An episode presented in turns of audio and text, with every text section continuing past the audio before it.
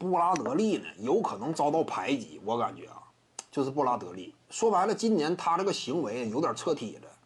就是什么下赛季布拉德利如何如何，他也是一个三 D 属性的外线球员呢。因为这玩意儿什么呢？就你说漂亮话，谁都会说。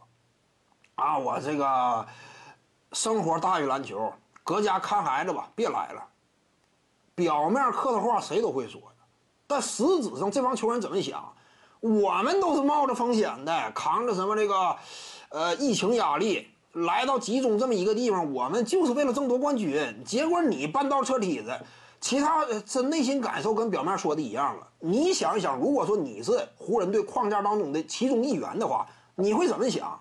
这个队友真是不值得交啊，不值得深交啊！你这样的，这关键时刻你不来嘛？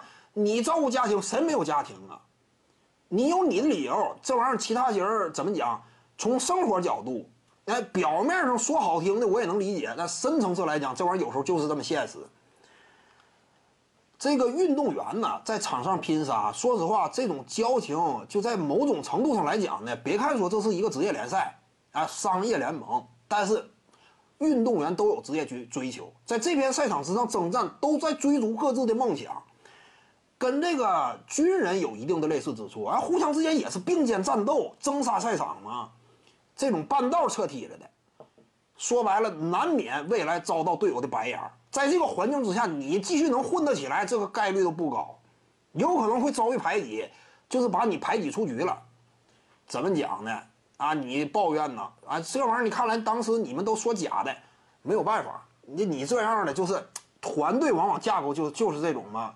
真到了事实层面，那你得考虑内心这些运动员真实的感受。我们都在并肩作战，就你没来，你说你你恨不恨你？内心当中能没有抱怨吗？我感觉不可能，肯定多少都有。就你是运动员，这你可能说这个表面上理解，你只能说表面上理解，深层次来讲，没说难听的，我已经算给你面子了。这只能是这么讲。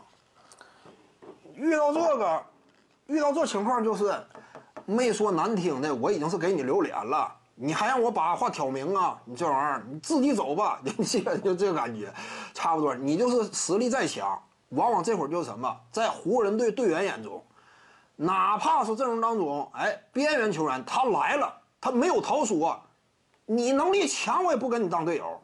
有可能时间长，你有这种感觉，就你能力强，你也不如那些他能力一般的他来了的，就是是这样吗？人家起到价值了。今年说说说白了，对于。